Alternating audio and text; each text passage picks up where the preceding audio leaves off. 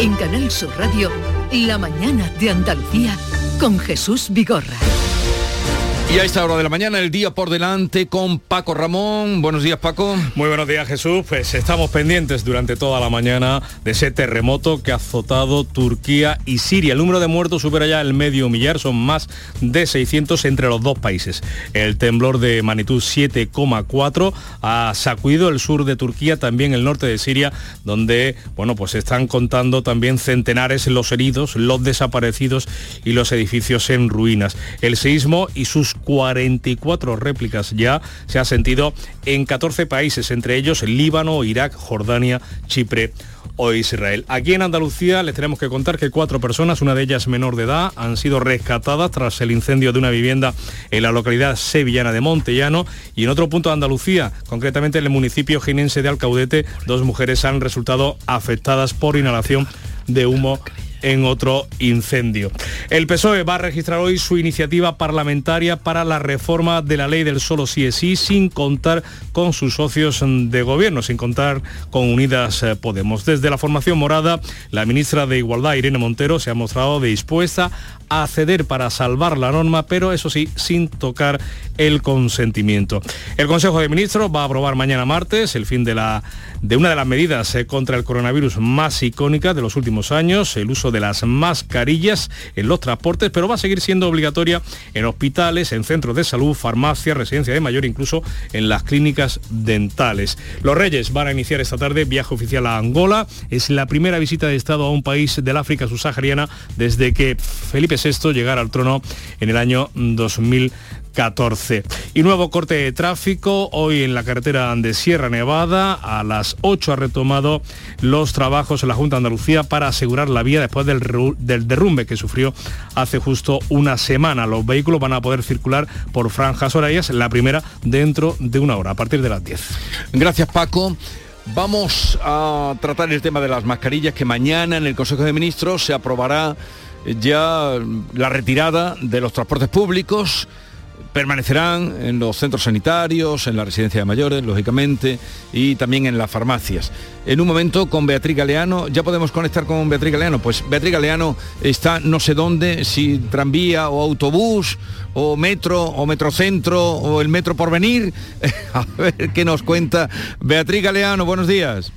¿Qué tal? Buenos días. Pues estoy en el tranvía, desde luego con una vista maravillosa. Acabo de pasar justo por delante de la Catedral de Sevilla, por la calle San Fernando, y ahora estoy con en, el, en el tranvía, como te digo, para comprobar pues eh, si se sigue usando la mascarilla. Obviamente sí, porque la mascarilla sigue siendo obligatoria. Recordamos, desde el 20 de abril del año pasado, la mascarilla solo es obligatoria en el transporte público y también en los centros sanitarios y sociosanitarios a partir de ahora, en solo 48 horas, en un par de días, a partir del miércoles, dejará de ser obligatoria en lugares como este en el que me encuentro, que es en el transporte. Nos acompaña Antonio, que es eh, supervisor em, de Tusan en Sevilla. Mm, ¿Cómo está siendo de difícil eh, el control de las mascarillas? ¿O ponen de su parte los viajeros?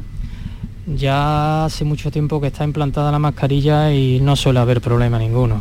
La gente está muy concienciada y pocos son los que se olvida de ponerse la mascarilla. Y cuando se le olvida, está aquí Macarena, que ella es la persona que controla tanto el que llevemos el, el título de viaje, es decir, que llevemos el ticket, como que llevemos la mascarilla puesta, ¿no? Exacto. Y en general, ¿qué respuesta cuando hay alguna persona que no la lleva? Porque a veces ya se nos olvida, fuera prácticamente no se usa en ninguna parte, con lo cual tampoco es tan difícil que se olvide, ¿no? Eh, la llevamos, eh, no la llevamos nada más que aquí en transporte. Cuando se le dice al usuario, a algún usuario que se le olvida ponerse la que viene de la calle, suelen venir de la calle con ellas para montarse en el transporte. Si se le olvida no suele haber problema, se la ponen y si no es la siguiente parada, se baja la persona y, se vuelven a montar, ¿verdad? Que no suele haber problema con el tema de mascarilla. ¿Ustedes tienen ganas de que la mascarilla deje de ser obligatoria? Pues la verdad es que sí, porque mm, algunas veces mm, trae problemas con algunos usuarios no con los que son a diario, ni, pero hay, hay algunas veces que te trae algunos problemas. La mascarilla solo es obligatoria en tres países europeos, en Alemania, en la República Checa y en Grecia. Este, el, tranvía en el que estoy subida ahora mismo, es habitual de turistas, eh, a lo mejor con ellos es más complicado, ¿no? eh, es más complicado, claro, porque vienen de fuera y no saben que aquí estamos, estamos todavía obligados a llevar mascarilla en el transporte público. Si te parece, Jesús, le voy a preguntar a algún usuario, buenos días. Hola, buenos días. Bueno, ustedes llevan la mascarilla puesta habitualmente, se la ponen Sí, sí, siempre, siempre. Nunca nos subimos sin mascarilla. A partir del miércoles la mascarilla va a dejar de ser obligatoria previsiblemente en el transporte, siempre y cuando, claro, mañana se apruebe en Consejo de Ministros. Eh, ¿Ustedes la seguirán usando o no? Hay que tener precaución y posiblemente habrá que usarla. Probablemente sí, al principio un poco. Además abriga y nos viene muy bien ahora. Bueno, ahora la verdad es que sí que... el contagio y tal, un resfriado y eso. Sí, sí. Ahora la, mascarilla es verdad que, que viene bien. Le voy a preguntar a una chica más joven. Hola, buenos días. Hola. Bueno, no sé si tú a partir del miércoles, si sabes que probablemente ya se dejará de usar la mascarilla, si la seguirás usando o no. Si veo mucha gente, sí, yo creo que sí, porque todavía está la incidencia un poquito ¿no? disparada, así que si veo que va muy aglomerada el, tranvía, por ejemplo, sí lo usaré. Gracias. Bueno, ahora mismo el tranvía es verdad que está, no está muy lleno, está bastante tranquilo, con lo cual pues probablemente a lo mejor a partir del miércoles, tal y como está ahora mismo el tranvía, mm, hay que no se use la mascarilla, pero sí que hay horas punta donde este tranvía es muy usado, ¿no? Sí, sí, sobre todo la hora de, de apertura del comercio, la hora de los colegios, mm, va con bastante público. Bueno, pues eh, eso es lo que nos cuentan aquí en este tranvía. Fíjate que dijo la Sociedad Española de Inmunología no hace mucho tiempo en una jornada sobre coronavirus que tres millones de personas se han podido salvar gracias al uso de la mascarilla y después de 700 días que la tuvimos de forma obligatoria, pero que ya nos parece muy lejano, ¿no? Desde abril ya la mascarilla solo se usa en los transportes y en los centros sanitarios. A partir del miércoles parece que habrá otro cambio hacia esa normalidad ya añorada, aunque prácticamente es verdad que vivimos en la normalidad desde hace algunos meses. Muchas gracias Beatriz Galeano. En el tranvía de que hace el recorrido por el centro de Sevilla eh, ya han oído las distintas posturas de la mascarilla que mañana dejará, se aprobará y dejará de, utilizar, de utilizarse. Por tanto, y evitará algunos problemas, nos decían, si hemos viajado, los hemos presenciado también, eh, tanto en, eh, en, el AVE, donde hay gente que se resiste a ponérsela y, que crea también pues una situación embarazosa para el revisor que viene y dice que se la pongan. Ven. Vamos a saludar ahora a Daniel López Acuña, epidemiólogo, es director de Salud Pública de la OMS. Doctor López Acuña, buenos días. Muy buenos días, ¿qué tal? Gracias por atendernos. ¿Le parece a usted que ha llegado ya el momento de levantar las mascarillas en los transportes públicos, que era donde quedaban, porque van a permanecer en los centros sanitarios? ¿O habría que esperar? ¿Qué, qué opinión tiene usted? Mire, desde mi punto de vista, eh, no ha llegado el momento, es una decisión, a mi modo de ver, un tanto precipitada o prematura. Eh, creo que habría sido mucho mejor esperar a que pasara la temporada invernal, la temporada de más actividades en interiores y más contagios de infecciones respiratorias, no solo COVID, sino COVID, virus respiratorio sincicial, gripe estacional, para eh, retirar entonces en ese momento la, mascarilla en los transportes públicos. Por fortuna sigue eh, siendo obligatoria en establecimientos sanitarios. Yo soy partidario del uso de la mascarilla más amplio.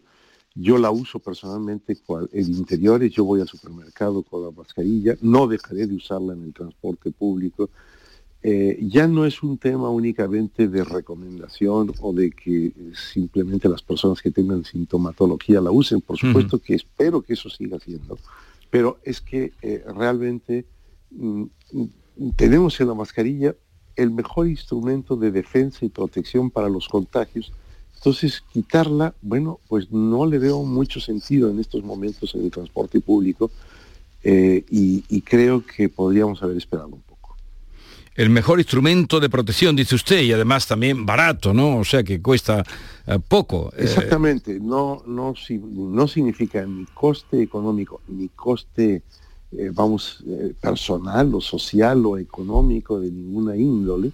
entonces, bueno, yo creo que es como, por un lado, querer terminar con los símbolos de la pandemia como si con eso termináramos con la pandemia, pero la realidad es que todavía no podemos pasar página. La OMS fue muy clara en su informe de la, de la semana pasada. La emergencia sanitaria no ha terminado, el virus sigue circulando, hay riesgos de variantes, ha habido 170 mil defunciones en las últimas ocho semanas en el mundo. Entonces, no, no, es, que, es, no es que ya no exista eh, la pandemia, no es que ya podamos dar por zanjada la situación, sino que eh, tenemos que mantener la noción de que, por un lado, hay que mantener la prudencia y la protección, y por otro, hay que renovar la protección que adquirimos con la vacuna. Y esa es otra de las razones por las que creo que ha sido precipitado.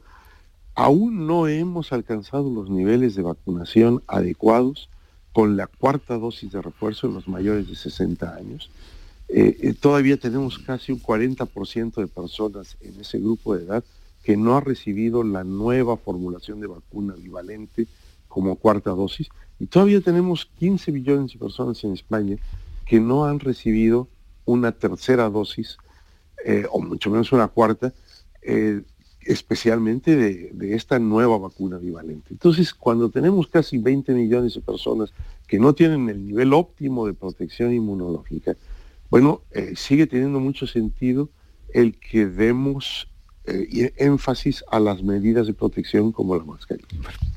Bueno, ya lo han oído ustedes la recomendación de un experto como López Acuña, tómenla en consideración ante lo que ya mañana eh, será pues eh, una eh, retirada de la obligación de llevar mascarilla. Gracias por atendernos, señor López Acuña, un saludo. Encantado, muy buenos días. Adiós. ¿Algo que comentar, Javier, Pepe, África? Yo comenté, lamentar un poco que creo que el doctor López Acuña pues mm, está clamando en el desierto y está un poquito solo. Porque, y lo, digo, realmente lo lamento porque yo soy de los que, mm, que voy a seguir usando mascarilla en determinadas circunstancias. En, bueno, en espacios cerrados, cuando considere que hay demasiada gente en un espacio muy cerrado, por ejemplo el transporte público, por ejemplo las tiendas, los centros comerciales, en determinadas épocas del año, por supuesto, y, bueno, soy consciente de que me van a, probablemente me van a mirar un poco como un bicho raro, como un cenizo, porque voy a recordar al que se me cruce, pues es el símbolo de una época, la mascarilla, incluso este fin de semana he visto un poco... Eh, eh, bueno, la última semana he visto dos películas en las que se usa la mascarilla para eh, resaltar la evolución, el paso del tiempo, decir que el personaje o la acción ya ha llegado al presente.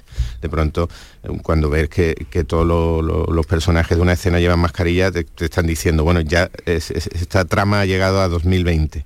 Está usted en el, en el presente, es decir, va a ser el símbolo visual de una época pero el hecho de que nos recuerde a la no, no, quiero no me gustaría que fuéramos una sociedad tan supersticiosa. El hecho de, que veamos una mascarilla no es pensar aquí están recordándome esto. Bueno creo que es un elemento un complemento que se en determinados momentos determinadas personas determinadas situaciones se puede y se debe quedar como, como bastante útil como bastante práctico para combatir el COVID y, otras cuantas infecciones eh, respiratorias. No, es como el lavado de manos, que de pronto parece que estuvimos con el lavado de manos no sé cuánto tiempo y se el lavado de manos siempre va a ser absolutamente conveniente, siempre. Y ojalá se nos quedara un poco un poco como hábito, pero vamos, ya digo que lo que diga el doctor López Acuña o la, mm, la perorata que yo estoy soltando aquí, para nada, porque yo creo que todo el mundo ha decidido que esto se ha terminado.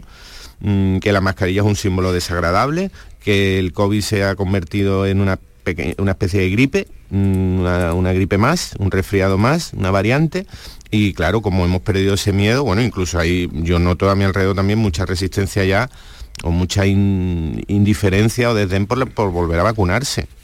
Mm, o sea que, ya eh, Javier, ¿cómo, lo ves tú? A ver, yo a mí me, me- yo, yo sigo utilizándola en los transportes públicos, cuando entro en un supermercado y, y- y lo que me irrita ahora, es, por ejemplo, es entrar en un supermercado y ver que, que los, eh, los dispensarios de, de gel eh, hidroalcohólico pues están vacíos, que ya Ah, no se utilizan. Pero sí, sí, pero, oiga, que, que, que, eh, como dice el Andy, lo de lavarse las manos es que bueno. Y yo ya utilizaba la mascarilla, esto, esto es, es noticia, ¿eh? yo ya utilizaba la mascarilla antes de la pandemia, pero mucho antes de la pandemia, porque me, me- me resultaba repulsivo eh, muchas veces montarme en el AVE y la mala costumbre de algunas personas de oler mal. Oh. Y entonces yo ya me había comprado mascarillas para eso. Yo creo que se lleve Hacía huelga mascarilla la ahora. japonesa. Sí, sí, no, yo ponía más se puede llamar huelga japonesa, yo ya ponía mascarilla y, y ahora vamos a utilizarlo en los transportes públicos y cuando entro en los supermercados, pues me parece que es uno de los hábitos que nos ha traído esa desgracia enorme de la pandemia que deberíamos conservar, como los geles hidroalcohólicos en las grandes que lo- que superficies. los vuelvan por a tener, favor, que claro, que por vuelvan a favor, tener. Que no cuesta nada eh, mantenerlo. Y por último, lo único que no se entiende, o sí podemos entender, es por qué ahora, porque no hay una demanda social para que se quiten las mascarillas. Eh, yo eh, solamente he oído a este hombre tan absurdo de, de Ciudadanos, el mundo en Val, diciendo que somos los únicos tontos de Europa, que bueno, pues en fin, eh, yo no veo ninguna demanda social con esto. ¿Y Este por qué lo hace el gobierno? al árbol, Pues- ¿no, Javier? Lo ha Sí, dicho el listo. seguramente. Pues, Bueno. pues, segu- seguramente, seguramente eh, todo esto tendrá que ver con, con algo de las elecciones, pero no entiendo yo que esto pueda tener algún rédito electoral. Eh, Bueno, decía, decía López Acuña que, que la Organización Mundial de la Salud lo desaconsejaba, pero bueno, con todo lo que ha errado tampoco es que haya que tomarlo como referencia. Eh, yo creo que el momento sí que es, Javier, porque siempre el pico de las enfermedades respiratorias que ya está en descenso, porque es desde septiembre hasta prácticamente el mes de febrero, y, y lo que se me queda es corto, porque no entiendo por qué se deja en las farmacias. Me parece perfecto en los centros sanitarios, en los sociosanitarios, pero en las farmacias, ¿por qué? O sea, en una residencia o en un hospital, vale, pero en una farmacia donde nadie pasa más de 5 o 10 minutos, no entiendo muy bien por qué no la han sacado a la vez que el transporte público, porque además todos nos hemos acostumbrado, si hay mucha gente a esperar fuera y a entrar después. Eso es lo que no le veo mucho sentido. Por lo demás, pues cada uno hará lo que tenga que hacer y para eso está la libertad individual y la responsabilidad de cada uno. ¿Tú, tú qué vas a hacer, querida? Yo, pues África, me la... ¿tú qué vas a hacer? sí. Pues yo, por ejemplo, el transporte público me lo pondré, pero es que he viajado últimamente varias veces en avión y casi todo el mundo la llevaba bajada. Yo en el avión me la pongo porque me siento más protegida, pero es que ya era un cachondeo. También, mamá, ser realista, lo que decía de que todo el mundo es respetuoso y tal, eh, este responsable del tranvía, pues, pues no estoy muy de acuerdo. La gente ya iba con la mascarilla por, la, eh, por el cuello y tal, y, y casi nadie lo respetaba. Yo, por ejemplo, cuando vaya en un transporte público, me parece que sí, porque está todo el mundo muy pegado y va lleno normalmente. Hay algunas, a- a- algunas agencias que están dando ya eh, cifras de muertos, claro, esto, esto ahora mismo es, eh, pero de, de más de mil y cercano a los dos mil, ¿eh? cuánto Ya, empezamos a precipitarnos, ya empezamos, que puede ser la No, cosa. A ver, a ver, que, no- que no lo sé, pero por, eh, tú, tú mira la cantidad de edificios que, que- que se han venido abajo. Y por esa cantidad de edificios, que, que- que, eh, no son ni dos ni tres, creo que estaban en torno a mil, eh, eh, necesariamente. Y la hora de desgracia va a ser claro. mucho mayor. sí. Qué desastre, qué desastre. Eh, Todo apunta a, claro, a que sea una tragedia de proporciones. pero claro, los casos de terremotos también, ya, mm, por los precedentes que tenemos en, otro- en otros lugares del mundo, pues hay una cuestión por el que hubo allí, fundamental. y por el que hubo y por- allí en el por- año 99. Claro, que- claro, sí, no, no hay que, no hay que moverse mucho en el, en el- pues hay que hay que esperar un tiempo para, mm, para ir calibrando exactamente la, la- la Sí. gravedad en cuanto a números. A ver, que tengo que hacer una pausa y eh, ahora vuelvo con vosotros. Oye, ¿qué haces? Pues aquí, rascando, cenando, buceando, montando en camello. Vamos aquí, disfrutando mucho. Rascas multiplicador de la 11. Multiplica tu premio y podrás ganar al instante hasta 500.000 euros. Gánalo rápido y disfrútalo mucho.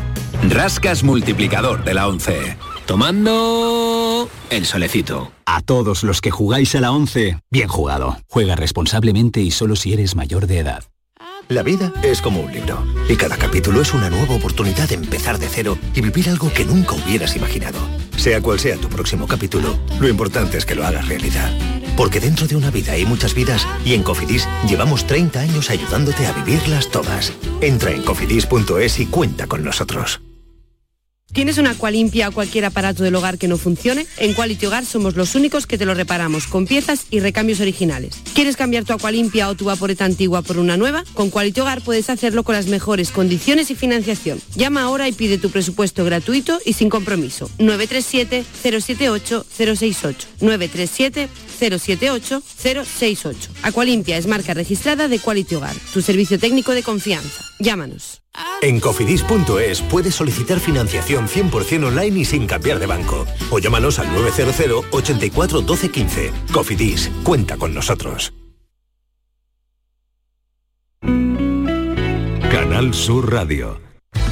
Porque tú te mereces una hipoteca mejor. No lo pienses más. En Caja Rural del Sur encontrarás la solución que estabas buscando para la casa de tus sueños. Hipoteca te lo mereces. Acércate a nuestras oficinas y te informaremos para que tomes la mejor decisión. Caja Rural del Sur. Formamos parte de ti.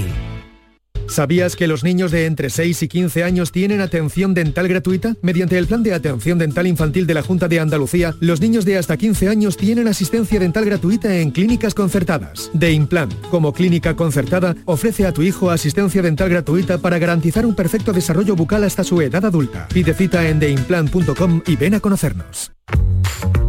Llega el remate final de las rebajas de Mercamueble. Aprovecha un 10% de descuento adicional sobre el precio ya rebajado. No pagues nada hasta dentro de 6 meses y además 12 meses sin intereses. Solo en el remate final de Mercamueble. No lo dejes escapar.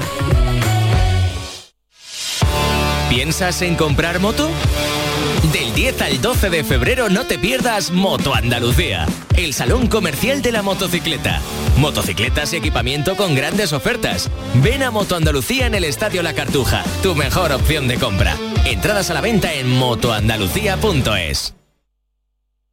Toda Andalucía y toda tu radio van contigo, cuando quieras y donde quieras. Porque la app de Canal Sur Radio tiene todas nuestras cadenas, con todos los programas que te gustan, las emisiones en directo y tus podcasts. En casa, en el trabajo, haciendo deporte, de compras, paseando. Descárgatela. Tienes todo Canal Sur Radio, Radio Andalucía Información, Canal Fiesta, flamencoradio.com y Canal Sur Radio Música para ti. Toda Andalucía y toda tu radio van contigo. Más Andalucía. Más Canal Sur Radio.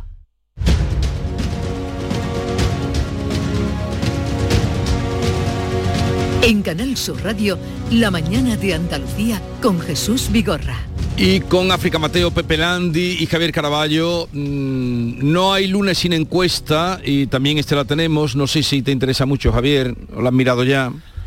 A ver, eh, la- las encuestas en, en periodo electoral eh, muy poco. Porque No te- además, eh, pero estamos, no, falta todavía mucho para periodo Eh, electoral.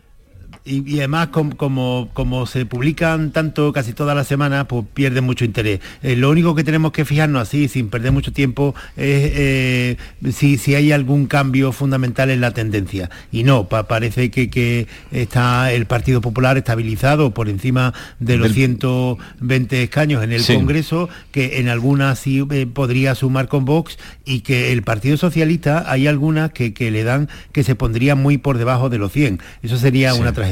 Lo mejor es esperar a, la- a las municipales que eh, si os fijáis ya en algunos medios de comunicación, hoy por ejemplo en el Confidencial hay una crónica en ese sentido de Ignacio Varela, cada vez está cobrando más importancia en, en España qué pueda suceder en Andalucía en las elecciones municipales. ¿Por qué? Porque en, en Andalucía se da la paradoja, que la hemos comentado aquí en otras ocasiones, que en la actualidad la misma mayoría absoluta que tiene el presidente de la Junta, del PP, eh, Sí. Juanma Moreno, en el Parlamento, la tiene el Partido Socialista en los ayuntamientos y en las diputaciones. Casi el eh, 60-70% de los ayuntamientos y diputaciones de Andalucía está en manos del Partido Socialista en este momento. Si eso cambia, si por ejemplo el PP logra igualar al Partido Socialista, ponerse en mitad, mitad en el ayuntamiento,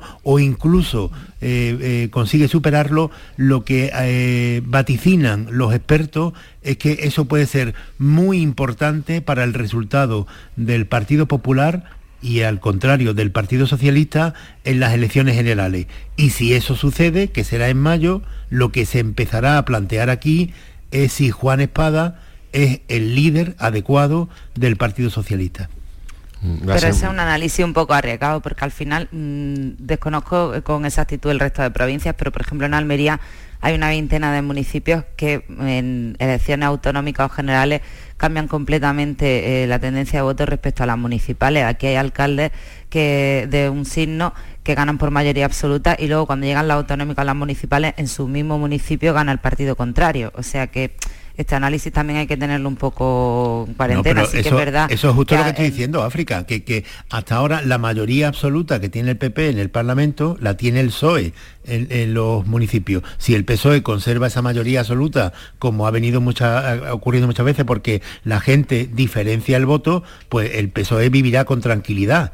Pero en el caso contrario de que haya una ola a favor del PP que también eh, pasen en su municipio el voto que antes era ha sido las municipales al PP, que lo cambien en su municipio al PP y antes era del PSOE, pues entonces la convulsión en el PSOE es muy grande. Pero, que efectivamente ahora está esa, esa dualidad. Va a ser muy interesante ver efectivamente, creo que si se mantiene esa eh, disparidad, esa diferencia en cuanto a, mm, al comportamiento de los electores, de los votantes en las municipales respecto a a las autonómicas o a las generales, o si hay una especie de, no sé, como de, unificación de votos. Va a ser muy interesante verlo porque hasta ahora es verdad que las variaciones, por ejemplo, en, la, ciudad de Cádiz, en otros sitios no sucede tanto, en otros municipios de la provincia, pero en la ciudad de Cádiz pues, se dan estas disparidades que son realmente asombrosas, ¿no? Como que en las últimas generales el Partido Socialista fue el más votado en la ciudad y cuando eh,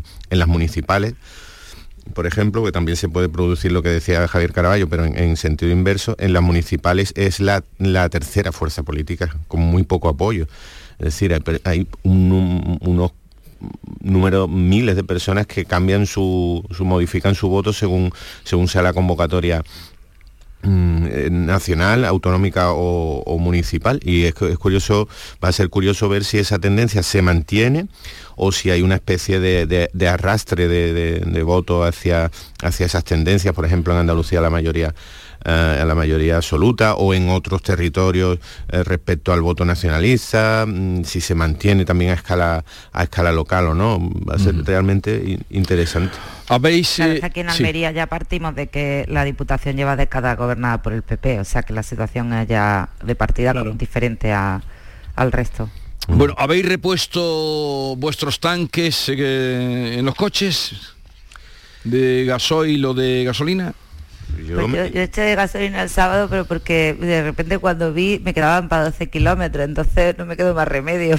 Pero, digo porque a partir, me alegro de haberlo llenado. A partir de hoy eh, se va a encarecer mucho. El gasoil podría llegar a los 2.50. ¿eh? Otra vez, ¿no? Se va a encarecer mucho y otra vez. Y otra vez, porque la subida es... A 2.50 no habíamos llegado nunca, Nunca, nunca. No, no, no. Pues digo que, que va subiendo progresivamente porque hace... Bueno, hemos estado no sé cuántas veces durante este último año diciendo, bueno, llega al, euro y medio, llega, se acerca a los dos euros. Ahora la frontera, yo creo que en la medida de lo posible, yo por lo menos lo estoy intentando hacer, yo me estoy quitando. me estoy quitando de la gasolina, ya, ya dejé de nifar la, la, gasolina hace tiempo y ahora estoy dejando también de echársela al coche porque bueno, también depende de la situación de cada uno, del lugar en el que viva, pero me parece que coger el coche es una, pesadez, no, siempre lo ha sido en, varios aspectos, ahora también en, lo económico cada vez más insoportable y todo trayecto que se pueda hacer en una alternativa, eh, especialmente a patita, Mm, camino de San Fernando, un ratito a pie y otro andando, pues para mí mm, es la, ahora mismo la prioridad absoluta. Estoy intentando cogerlo lo menos posible y espero bien, que... Bien puntualizado, Pepe, porque depende de dónde viva. Yo si tengo que trasladarme de elegido a Almería en transporte público, necesito media mañana. Claro. Yo afortunadamente u- utilizo muy poco eh, el coche y pero bueno no no no se puede olvidar nunca que es que en la situación en la que estamos hay mucha gente que le cuesta llegar a fin de mes, incluso alguna familia que tenga un niño o dos y, y con dos salarios le cuesta a final de mes y cualquier alteración Sí. eh, en la cesta de la compra o en, en los eh, gastos cotidianos pues le supone un problema muy grande.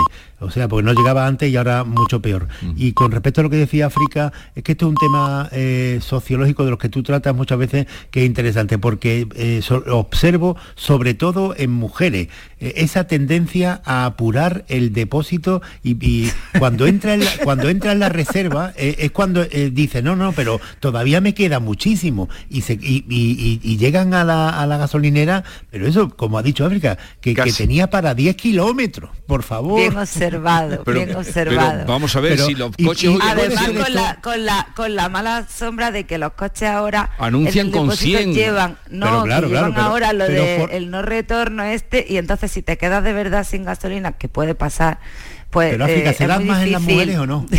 ¿Qué? Sí, sí, porque le- te, te he dado la razón, vamos. Vamos, de todas maneras, el transporte público sería otro asunto, no sé en otras ciudades, pero mm, por ejemplo, mm, en Sevilla es difícil, toda la cornisa del Aljarafe no está comunicada eh, mm, con Sevilla con una rapidez como para llegar, no, no lo está. Cuando ese movimiento de, No lo de- está. eh, es uno de los Bueno, lugares no, de no quejéis los de Sevilla No que tenía Málaga. hasta No, pero tranvía, digo que la- yo escuchaba ahora Sí, el no, no, tranvía pero el tranvía, el tranvía es un Ya, kilómetro. pero estamos, mira, en Pero Almería hay que- una que es un población de, de 500, 500 y pico mil habitantes y no hay un cercanía, no hay un transporte rápido. O sea, e- en una población flotante que entre la capital y el poniente de más de 500.000 personas, es que esto eh, es insostenible porque entonces no hay transporte público, no hay vertebración, no hay nada.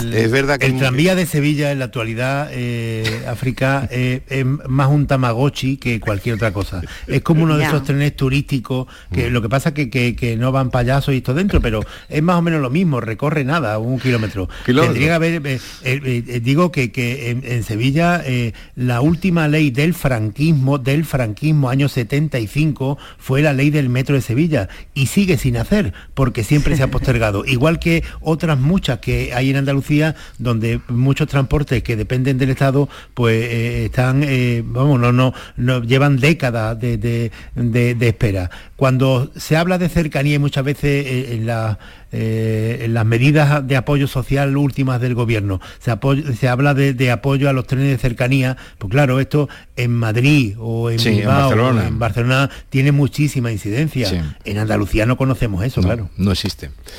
Vale, os voy a liberar ya eh, porque se acabó el tiempo. Eh, os iba a hablar de los perros que quieren excluir, los perros de caza que quieren excluir y hay que ver eh, lo que llegaron a sacar, si es cierto que salieron un millón de personas a la calle ayer, que es el dato que están barajando para que eh, los, mm, en fin, se manifiestaron en 54 ciudades para que los perros de caza no sean excluidos de la ley de bienestar animal. Pero eso ya lo dejaremos para otro día.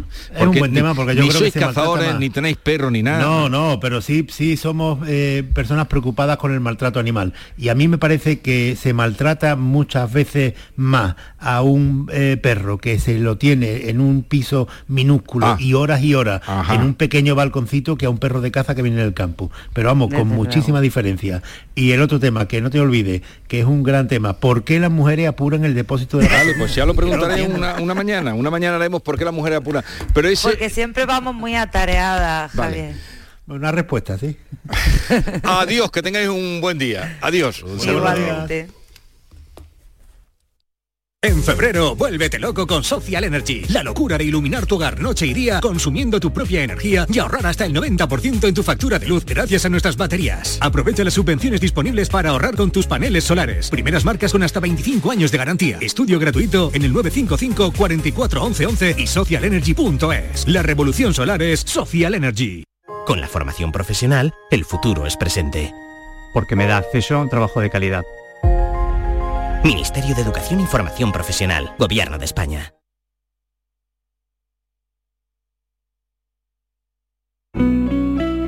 Canal Sur Radio. Celebra tus grandes momentos a bordo de un exclusivo barco mientras navegas por el Guadalquivir con Cruceros Torre del Oro. Consigue un 10% de descuento en tu reserva del 9 de enero al 26 de febrero. Más información en el 954-561-692 o en crucerosensevilla.com.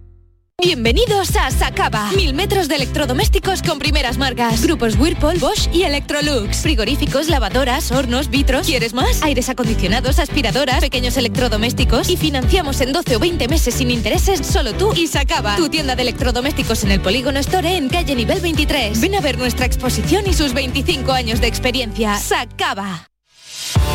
¿Te apasionan las motos? Del 10 al 12 de febrero ven a Moto Andalucía, el salón comercial y de competición. De todo para la moto y el deporte. Presentación de equipos, trial indoor, supermotar, stunt, AV Campos, visita de pilotos mundialistas. Te esperamos en el Estadio La Cartuja. Entradas a la venta en motoandalucía.es.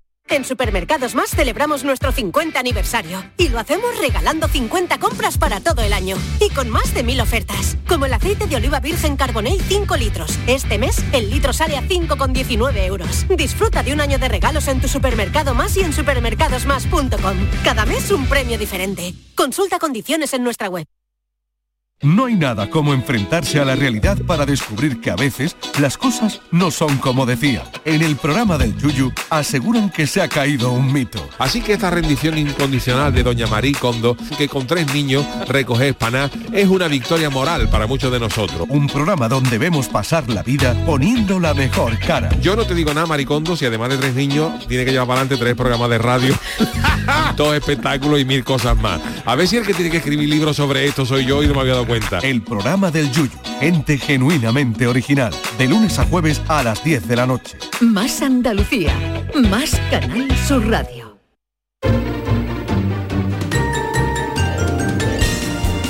Esta es La mañana de Andalucía con Jesús Vigorra, Canal Sur Radio.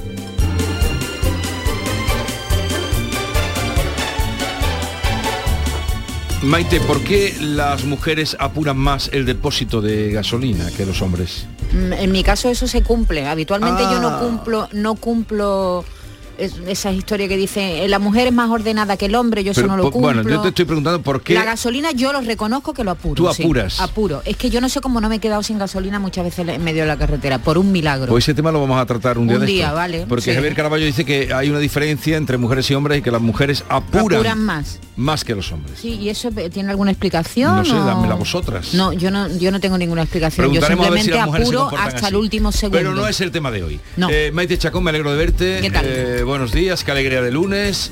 Querido David Hidalgo, buenos días. Buenos días, yo no creo que sea una cuestión de sexo, ¿eh? eso es que es dejado, es dejado y... estás no llamando dejada, ¿no? porque yo también lo soy, Cal- pero no, a lo mejor somos tranquilas. ¿Tú sí, apuras el depósito? Yo no, pero mi mujer sí. Ah, y- otra pero, mujer, Pero no es porque sea ya. mujer, sino también tengo no, amigos... no porque sea mujer. No, Tres- cuatro mujeres ya tenemos no que te apuran el preocupes, depósito. que cuando, cuando llegue, si Yolanda Garrido le preguntas, ella no apura el depósito.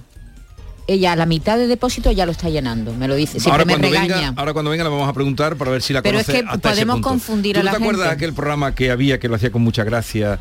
Lo hizo luego Jesús Puente lo hacía. Tuvo mucho éxito cuando empezaron las televisiones La privadas. media naranja esa, ¿no? Sí, era media Que lo hizo Tate también. Y luego lo hizo Tate, Tate Montoya, que también sí. lo hizo muy bien. Sí. Nada que ver con las cosas que se ven ahora. No digo ni que mejor, ni- bueno, era más, mm, más elegante. Más blanco. Más.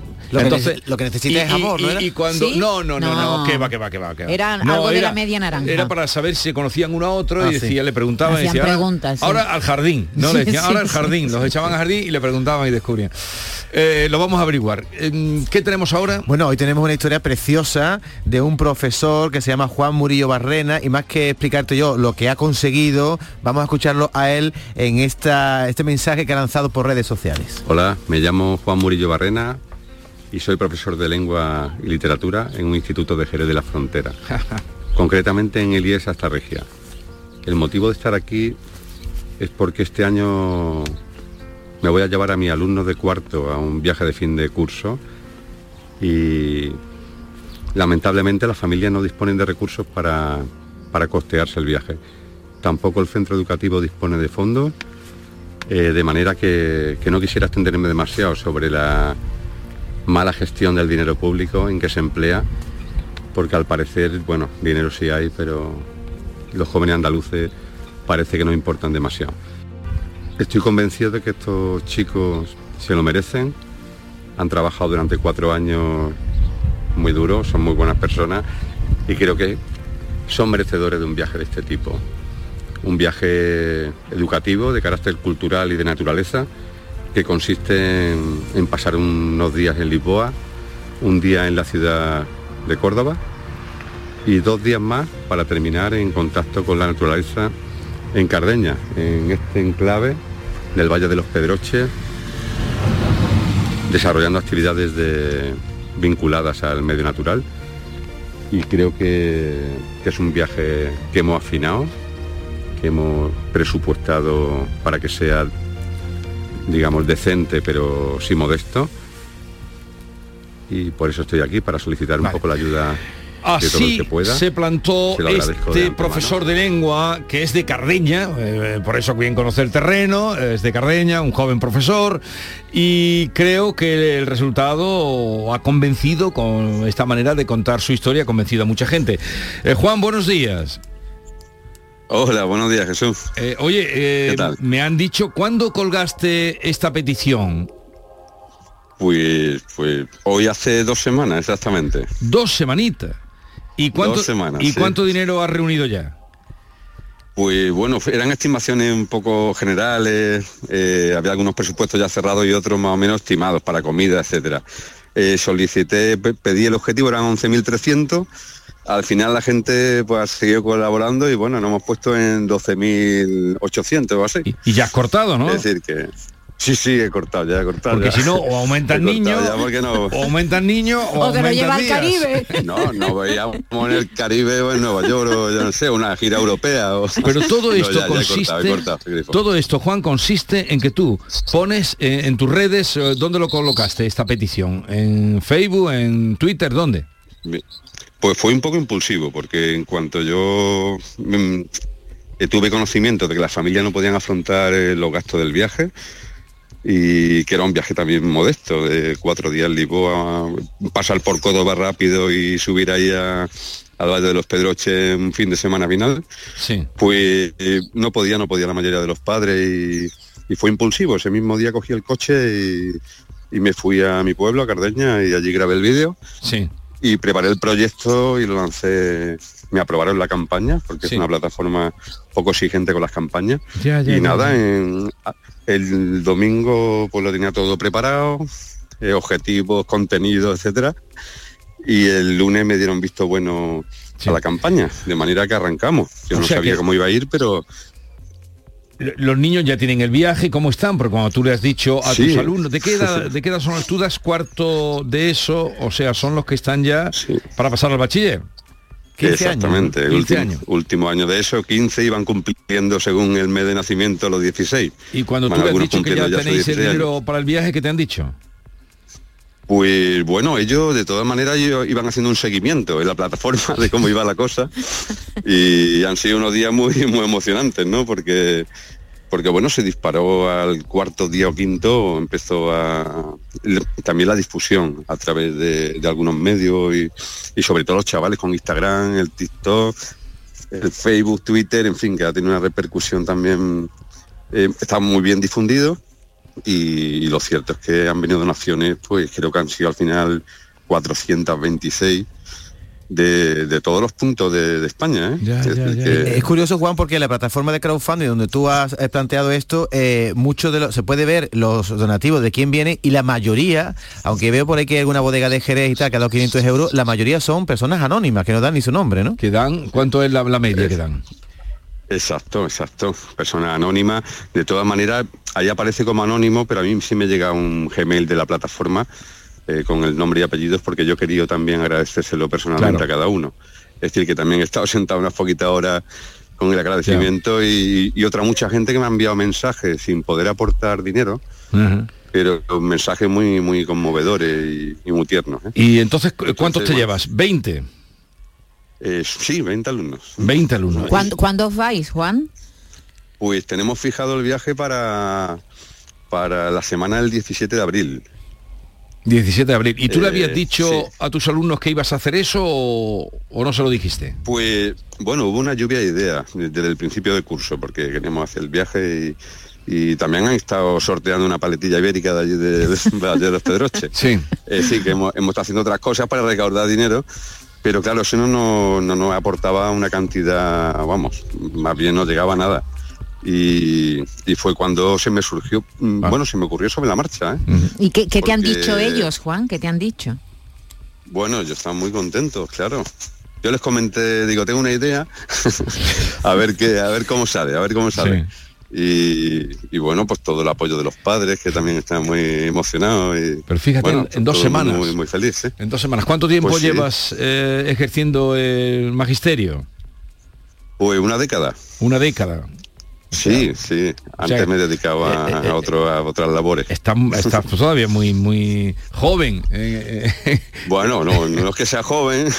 No, pero me digo, siento joven, pero en el terreno de la enseñanza, en el terreno de la enseñanza. Oye, pues Sí. nos alegramos un montón eh, de que de que hayas tenido esa idea para sacar a esos 20 chicos, eso une mucho. ¿A qué edad te sacaron a ti a- cuando estudiabas allá en Cardeña?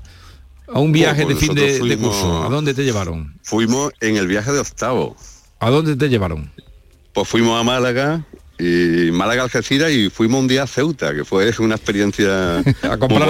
Cogiste el ferry, ¿no? a comprar, eh, cogimos el ferry y eso fue una experiencia poderosa, porque no habíamos salido prácticamente de allí del, del, del car- del Claro, pueblo. Claro, claro. Y fue un viaje alucinante y los días de Málaga en la playa, en fin, fue un viaje In- estupendo. inolvidable, ¿no? Sí, sí. Eh, eh, se ve Sí, que era- eh, es. este era un viaje más lúdico eh, el que, el que tú, porque llevando a Lisboa supongo que tendré muchas cosas que ver, pero siempre se Sí. recuerda ese primera, ese eh, que muchos maestros han rebajado por decir que les dan la lata, que no quieren, pero siempre se recuerda ese primer viaje donde los profesores te sacan y te llevan a, a enseñarte cosas. Sin duda, sin duda.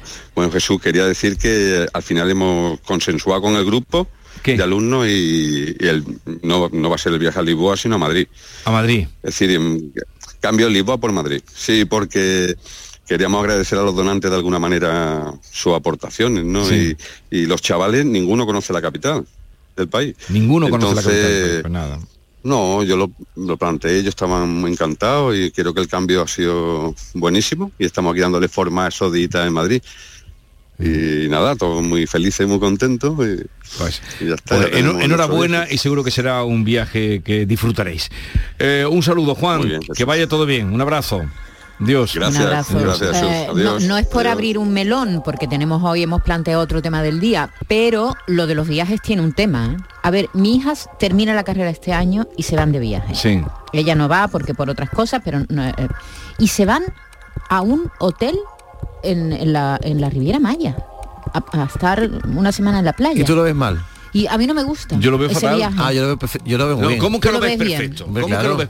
Ya, ya hay tiempo No, de ir a no, los es que no, es que no lo entiendo, ¿cómo no que entiendo ese viaje. Un viaje siempre No se lo hace entiendo. en la... el Lo han decidido los alumnos, porque son Pero- ya pero es estu- que- pero a- a los estudiantes. alumnos no se les puede dejar que Pero ¿qué- decidan. qué tiene de Sí, malo sí. irse a- ¿Cómo, cómo le va a dejar Son universitarios, no estamos hablando de niños de, de 14 años. Jesús, Jesús, pero ¿qué tiene de malo Esa es una playa? realidad.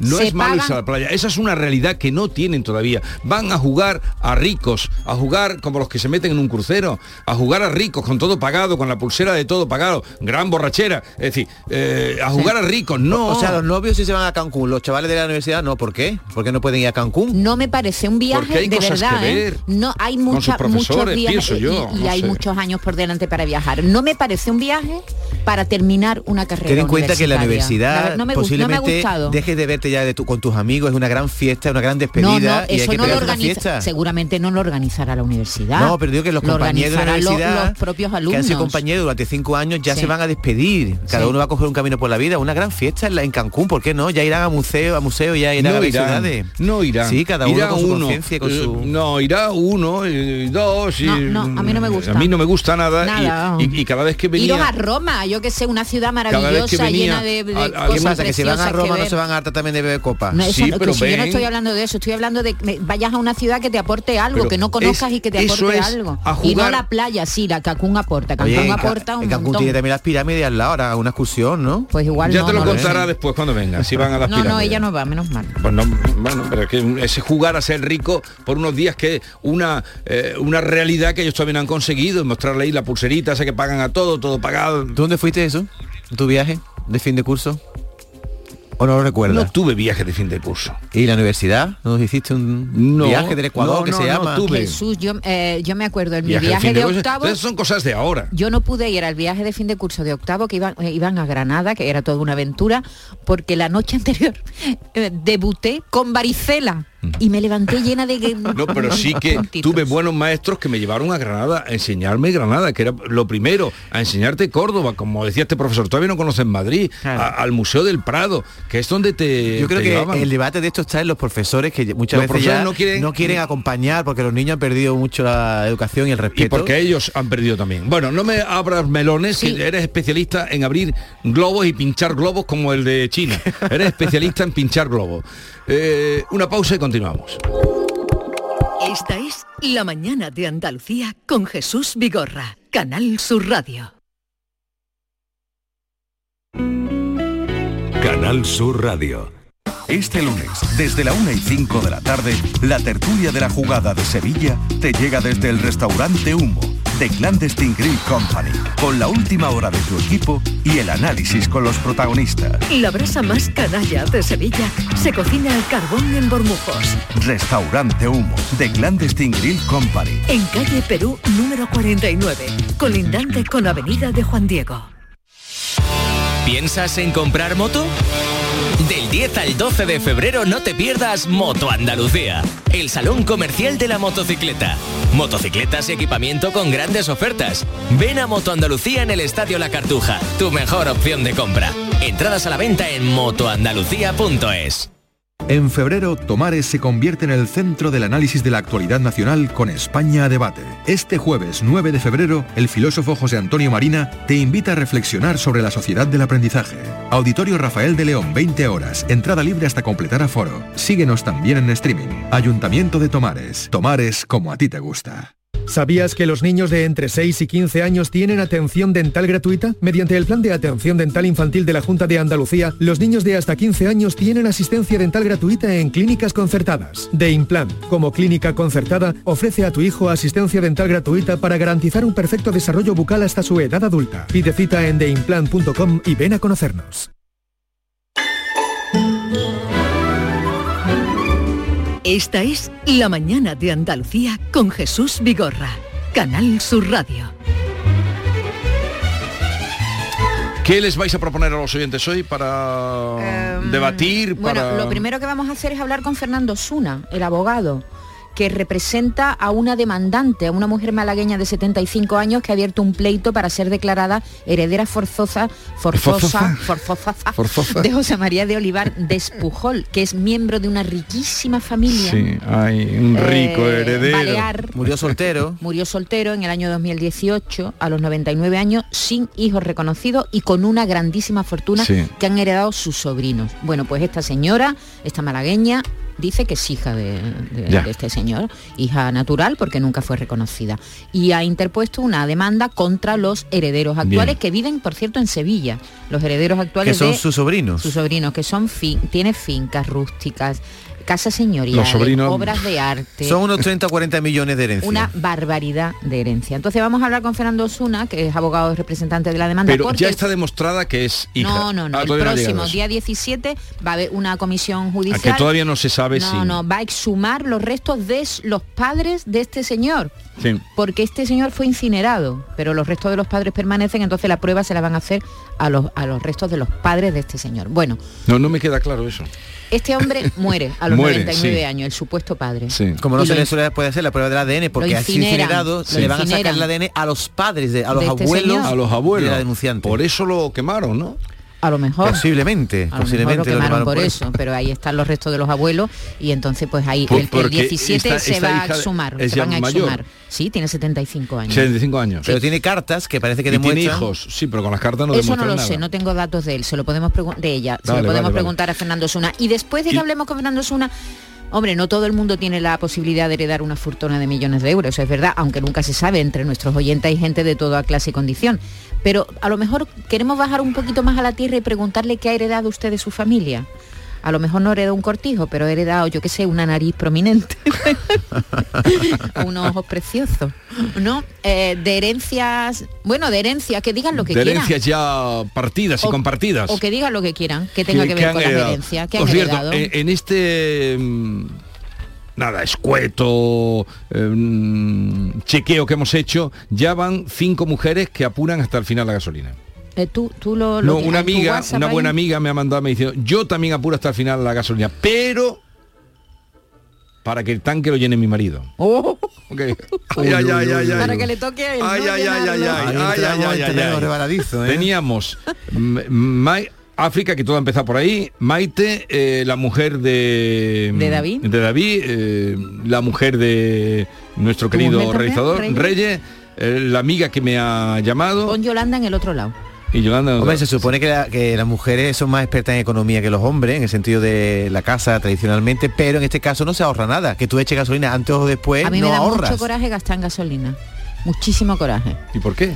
Me dan coraje gastar en Sí, gasolina, porque- me parece... Sí, Porque y, la, alegría de tener el tanque lleno. No me da ninguna Ayer alegría. llené yo mi tanque eh, de gasolina. La, la alegría de tener el coche lleno Vas de gasolina. chulo tú con tu coche, con tu tanque lleno, ¿no? La- la alegría Oye, Jesús, podemos anunciar que hoy tenemos una visita interesante. Viene Sí. Elvira Mínguez, que Elvira ha escrito un libro y el que no sepa quién es, es una actriz muy conocida. Yo sobre todo la, la vi en la trilogía del Bastán, en La Mala. Ganó Ella se hizo Flora. famosa con Días Ganó Contados, la película de Uribe, de Imanol esa, Uribe. esa qué película más buena, la de Díaz Fantástica. Contados. Además el reparto, fíjate, Candela Peña, eh, Carmelo Carmelo No, y ahí estaba Ruth Gabriel, y, y por Ruth primera Gabriel, vez. que ahí, pero se quedó ahí. Sí, Y, ella... muchas Mínguez hacía de. Etarra, la de la Sí. madre Sí. de Carmelo, ¿no? Eh, y, y no, la madre La que madre leche. no, la Etarra, mujer, Etarra. La, la Ah, la- compañera, la compañera la de- compañera de del Carmelo. comando, pero sí. tenían también relación, era como el espía, eh, como el como el infiltrado. no me habéis contado nada el infiltrado, de cómo soy, el Dani, el Dani, el infiltrado. El policía que se ha infiltrado en, en la- los movimientos independentistas.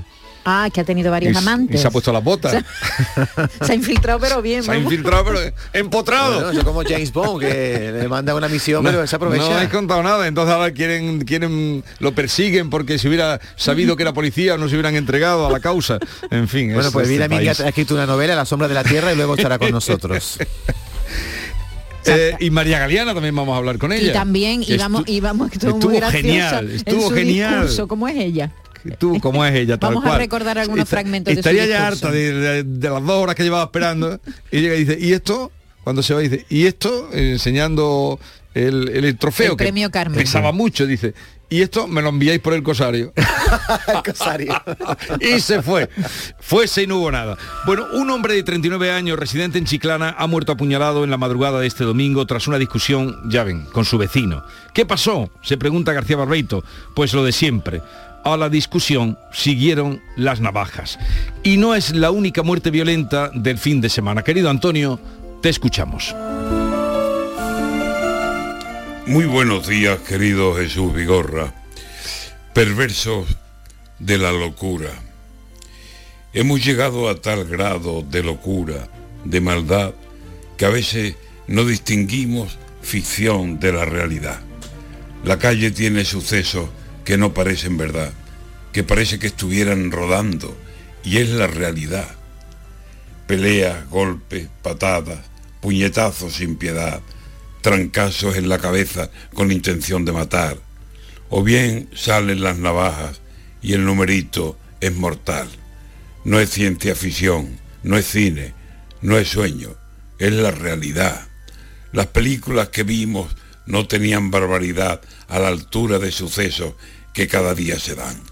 O en un asunto de coches a toda velocidad, o atropello, muerte y fuga de forma muy natural, o una riña, una pelea que siempre tuvo un final de dos guantazos, dos golpes y para usted de contar. Y hoy la mano va al bolsillo por dos palabras de más, por una mirada rara, por un ¿qué quiere, chaval? Y cuando se va hacia el otro, lleva el brillo criminal abierto, buscando carne, el sitio exacto y mortal. Hemos copiado del cine la violencia y aquí ya los tiros, las puñaladas nos parecen lo normal. ¿O es la sangre empeorada? La mala leche quizá que está podrida en algunos y solo quiere matar. Solo vale la violencia, ya no nos vale la paz, la concordia, la venencia, la discusión y ya está. Las películas de miedo no están en el cine, están en la calle, en descampados, en una fiesta, en un bar. Aquí nos sobran navajas, alcohol y velocidad, extrañas malas ideas, mala sangre y falta un plan que se imponga, plante cara con toda la autoridad, que si no, a todos, a todos, que nadie se va a escapar, nos va a doler con más fuerza que está doliéndonos ya.